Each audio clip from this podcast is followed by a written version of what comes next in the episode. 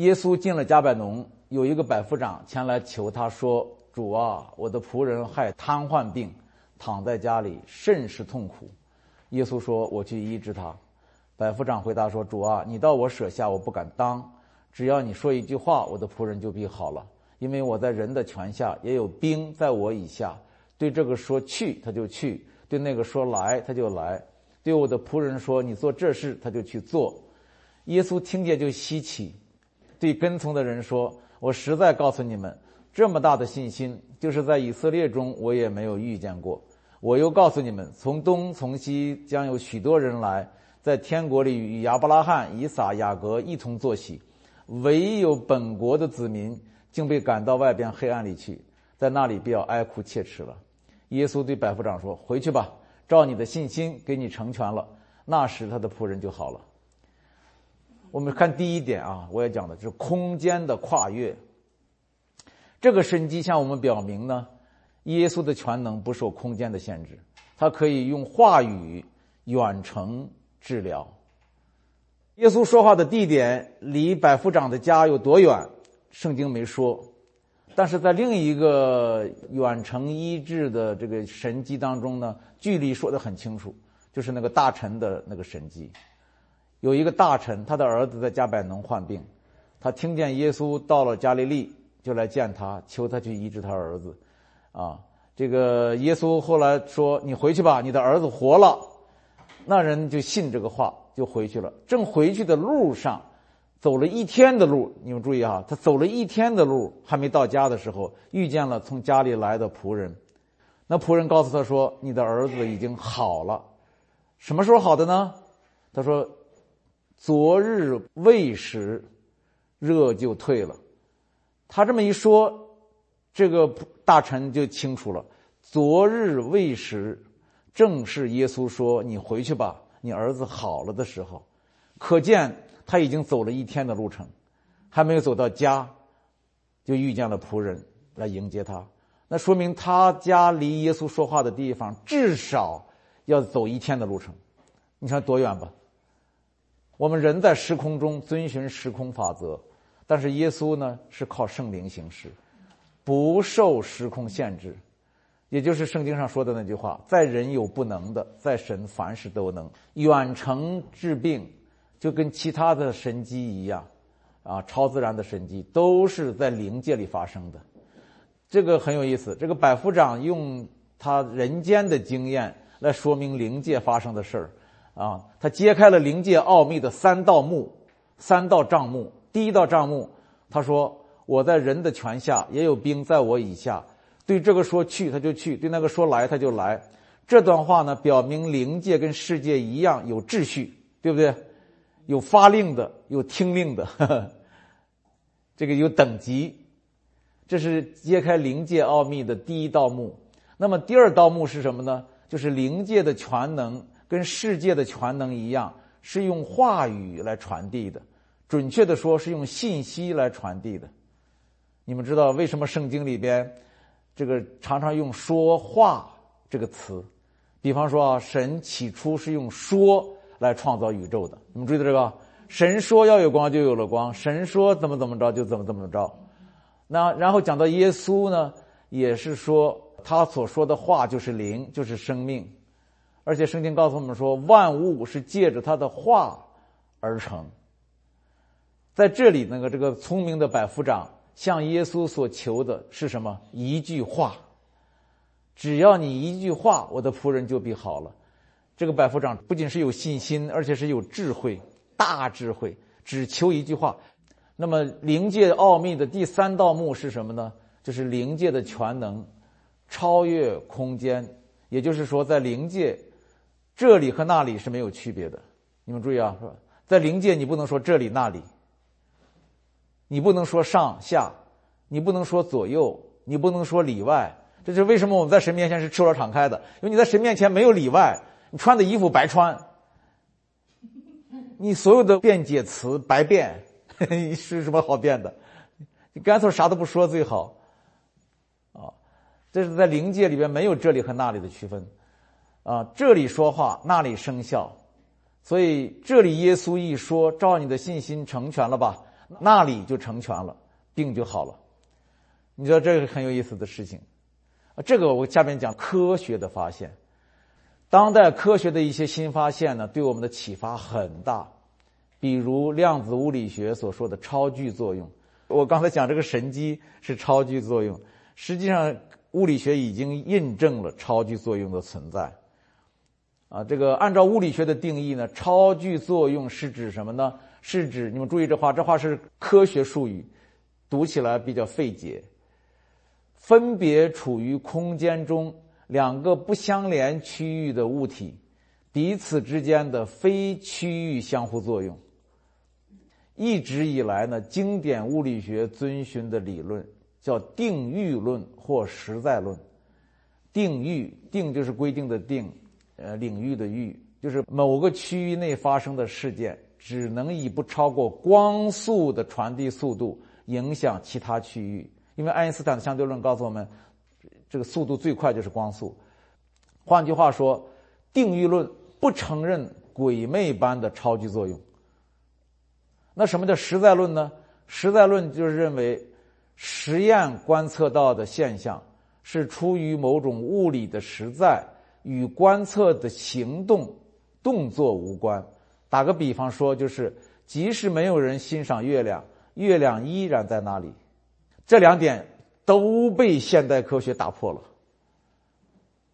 打破实在论的最重要的就是量子力学里边发现的，那个量子你不测它的时候，它是一个样子；你一测它，它就不是它了。这跟观测的动作有直接的关系了。你不要以为你观测到的是真实的，错了。你一观测它就不真实了，它就变了。我现在讲定域论。定域论怎么被否定的呢？科学家们发现了量子纠缠现象。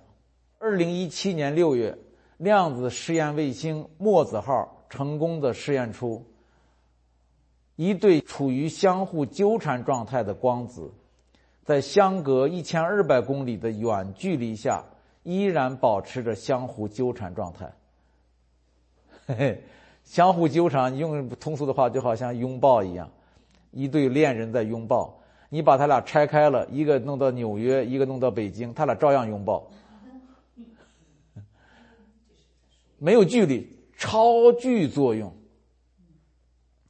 什么叫相互纠缠状态呢？就是其中的一个光子的位置、动量、自旋、偏振等等，直接影响和关联着另一个光子。说白了，就是一个动，另一个也动，呵 呵千里之外一线牵。比如一个向上旋，另一个就向下旋，好像它们紧紧连着一样。甚至最奇妙的是什么呢？一个被测量，另一个立即感知到它们被测量了。这么说吧，一个在纽约，一个在北京，你打了纽约这个一巴掌，北京那个疼，北京那个还手揍你。啊，更妙的是，双方的动作是同时的，没有时间差。啊，如果计算双方的传递速度，不是没有，是几乎没有。如果计算的话，是光速的一万倍，打破了爱因斯坦的理论，是光速的一万倍。啊，你说怎么解释？科学家们目前呢还不清楚这种作用的原理，就是他们发现了这个现象，这是一个事实，但是没法解释。其实大爆炸理论也是这样了。说大爆炸是从无形无相、什么都不存在的一个数学点叫 singularity，砰，炸出整个宇宙了。你说你怎么解释这个东西？发现越发现，你不是越糊涂吗？你还不如不发现呢。古印度人说这个地球是被乌龟驮着的，那反而容易理解很多。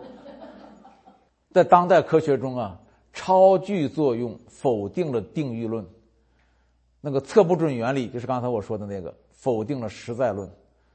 否定了实在论，有一点需要提一下啊，那就是量子啊，我们刚才说的超距作用，或者是这个测不准原理所说的那个物质的最小单位量子，其实远非最小的单位，也就是说，量子的境界远非那个最基本、最起初、最神秘的境界，远非我们所说的灵界。也就是灵界其实比量子物理学所观察的那个世界更神秘、更细微、更原始、更超巨。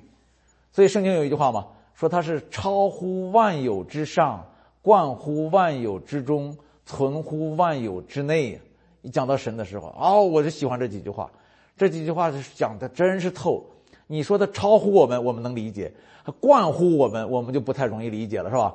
接下来还讲存乎你里头，你说你怎么理解？啊，在灵界里边一定有许多世界看不到的事情，更是世界做不到的事情，但是在灵界里呢，却可以轻而易举的看到和做到。你不信，将来死了以后看看，回过头来看这个世界，哎，那事儿容易啊！当时怎么把我憋成那个样子？我想在灵界里边呢。可以对世界发出强大的决定性的影响，而世界呢，却一点都察觉不到，而且也想象不到。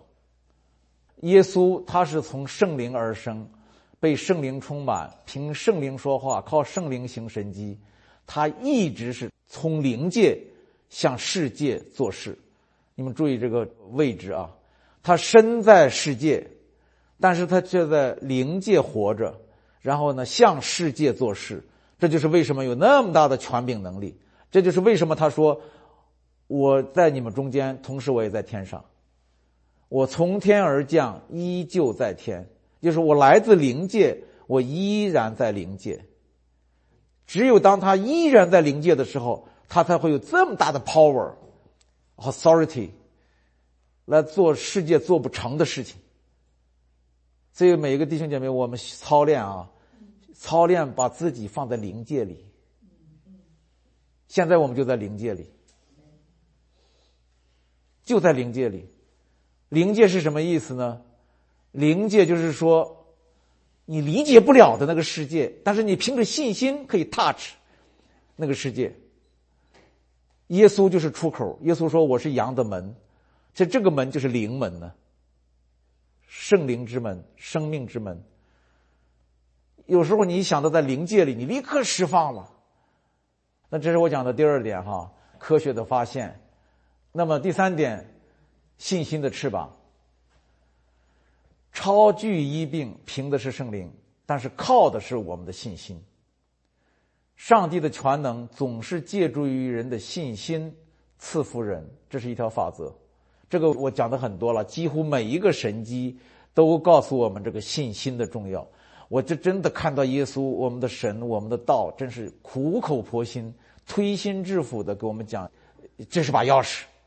这个车虽然大，虽然很复杂，你只要把钥匙插进去一转就启动了。神的奥秘，用一百本书、一千本书、一万本书也写不完，是不是这个呀？但是耶稣告诉我们的却是一句话：信，信就够了，回成婴孩就够了。哎，反而更好。所以说，圣灵是伟大的、奇妙的、强大的，但是人得着它，却凭着一个简单的信心，这是一个法则。如果没有百夫长和大臣的信心，耶稣的能力就没有办法从远处传送到他们的家里。百夫长的信心多大？这个我们不用说了哈。他那个信心表现出来就是一句话：“你不必去，只要你说一句话，我的仆人就必好了。”这是何等大的信心，以至于耶稣说这种信心在以色列人中都没见过。那么这个另一个故事里边的大臣呢？他一开始信心并不大，从哪看出他信心不大？因为他催促耶稣快点去他家，生怕耶稣还没赶到，儿子就死了。你看这信心，这信心是有的，但是信心不大，让耶稣亲自去。那么后来，耶稣对他说：“回去吧，你的儿子好了。”这个时候，他的信心才大起来，二话不说，信耶稣所说的话就回去了。看这两个人哈，一个一开始就有大信心，一个是后来耶稣发了话才有大信心，啊，那个不管怎么着吧，他们两个人都是在病人还没有被医治、神迹还没有发生的时候就信了。注意这个，这个很要紧，事情还没有好转，病还在。痛苦还在，这是一个事实，但是呢，他们却信，就是未见之事以先信，不见兔子以撒鹰。说不见兔子不撒鹰，我们是不见兔子就撒鹰，就是病还没好就说好了。什么叫真信？什么叫真信呢？耶稣说多马的时候说：“你见了才信，那没有看见就信的有福了。”啊，那么耶稣还有另外两段话。第一段话是说：“无论何人对这座山说，你挪开此地，投在海里，他若心里不疑惑，只信他所说的必成，就必给他成了。”第二段话：“凡你们祷告祈求的，无论是什么，只要信是得着的，就必得着。”你注意哈，这两段话中各有一个条件句。先说第一句话哈，只信他所说的必成就必给他成了。这个条件句是什么？只信他所信的必成就必给他成了。第二句话里边呢，只要信是得着的，就必得着。所以这两句话里面各有一个条件句，一个是若心里不疑惑。一个是只要信是得着的，所以耶稣的话的意思是这样：谁这么真信，谁就必得着，就必给谁成了。那么前提就是说前面那两句话，心里不疑惑，信是得着的，这是前提。所以我们常常说，只要祷告，神必成全。脑中间少了一句话，信是得着的，心里不疑惑的祷告。神才必成全。因为我现在看到很多祷告都变成了一种，怎么说呢？就是哀求，或者跟神商量。有的弟兄姐妹跟他一起去给病人祷告，我真是巴不得他闭口不言。本来我们怀着信心去兼顾这个病人。医治他，求神的能力降下来。但是你听他的祷告吧，主啊，主啊，减少他的痛苦，给他安慰。哎呦，全是无可奈何的那种。当然，从人的角度来说已经不错了，节哀顺变。但是一点信心都没有。约翰卫斯理，呃，每个主日去一个岛上去讲道。有一天上了船，雾大。这个这个船不能开，结果他跟船长到下面去祷告。等他祷告完了以后，船长祷告，船长祷告的时候就是没有信心的祷告。主啊，你若愿意，怎么怎么怎么着，就是怎么着。那个卫斯理说，大声说：“主啊，我求你停止他祷告，叫他闭嘴。”然后他说：“拍拍拍弟兄说，弟兄一那个船长也是弟兄嘛，弟兄一愣，停止了，拍拍肩膀，笑眯眯的说：‘这我的祷告已经神垂听了，所以你的祷告不必了。我们上甲板吧。’甲板上一看，阳光灿烂，大雾都消散了。所以祷告不是都垂听，除非你有信心。”所以说，艺人的祷告，我们前天讲了，艺人的祷告神必垂听。那艺人为什么祷告就是神必垂听啊？因为艺人是问心无愧、理直气壮，是吧？大有信心的祷告。你说为什么律法会把人毁掉？律法把人毁掉的意思说，你按照律法，你不可能有信心，你不可能十全十美，不可能完成律法百分之百。那保罗说的好，你只要不百分之百，你只要有一条没有达到，你就是得不到神的接纳。那你怎么有信心祷告？我们很多时候祷告只是表达愿望，算不上信心。比如我们祈求但不确定，我们交托但不信赖，我们把难处说出来但放不下。这样的祷告呢？你既然不是心里不疑惑，既然不是信是得着的，那么就就必得着，就必成了。这个应许对你无效。真的，我发现神。他的全能要在我们身上展开，他一定要让我们把心门打开，心门打开就是信心之门，而阻挡我们打开信心之门的东西很多很多很多，我们的罪是不是？我们常常这样讲啊，我们的智慧啊，我们的理论知识，这个别人的看法，这个这个清规戒律这些东西，比方说只要就必，我举个例简单的例子啊，这个得血路的女人。她说：“我只要摸她的衣裳，病就必好了。”那我们现在的人，如果是换成一个现代受了神学教育、在教会很多年的老基督徒，他不会有这么简单的思维，他会想到我的罪呀，是吧？我得罪神呐，等等等等。神会听我的祷告，只要就必吗？但是呢，我们现在加了很多但是，但是怎么怎么着？但是怎么怎么着？信心使徒威格什维尔，他每次一病赶鬼的时候，跟那些长老啊一起的时候，那些人都会说：“但是怎么怎么着？但是怎么怎么着？”他说：“撒旦，去你的但是！只要就弊，就是把所有的但是全排除掉了。你不能再加任何一个但是。跟神说话不能这么说，跟人说话可以这么说，因为人是片面的，相对的。”你说了一面而已，另一面我给你补充一下。但是神是绝对的，神这话也是绝对的，应许是绝对的，是不是？神的话的权柄能力是绝对的，你不要来个但是。有的人胆儿更大，圣经说等等等等等等等等，然后但是等等等等等等，这个但是后边就是魔鬼嘛。